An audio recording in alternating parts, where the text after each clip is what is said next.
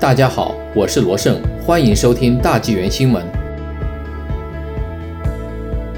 特鲁多将加拿大减排目标升至百分之四十至四十五。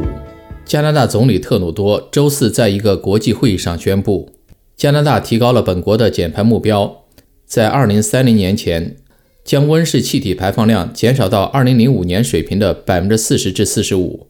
原来的目标是减少百分之三十。据 Global News 在四月二十二日刊登的一篇报道，在美国总统拜登为应对气候变化召集的一个世界领导人峰会上，特鲁多通过网络远程发言，宣布了此项加拿大新环保目标。美国的拜登政府承诺，在二零三零年前，将美国的温室气体排放量从二零零五年的水平削减百分之五十至五十二。白宫希望该新目标能刺激其他的碳排放大国。提升各自应对气候变化的力度。按自由党政府的说法，其现有的措施有望在2030年之前将加拿大的排放量降低36%。像拜登一样，特鲁多也受到了来自不同团体的压力，要求政府提出更高的碳减排目标。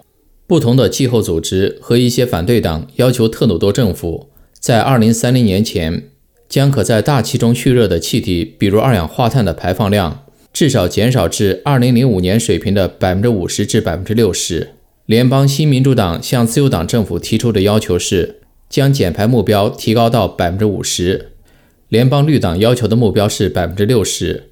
对于特鲁多提出的百分之四十至四十五的减排目标，新民主党领袖祖勉成表示，他担心自由党不遵守其承诺。他说：“我担心自由党会设定目标，但不去实现目标。”所以，我们一直在说，我们需要更好的问责制。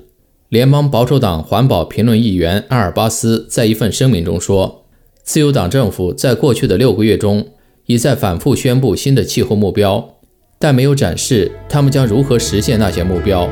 宣布目标容易，表明他们将如何达到目标才是最重要的。”阿尔巴斯说。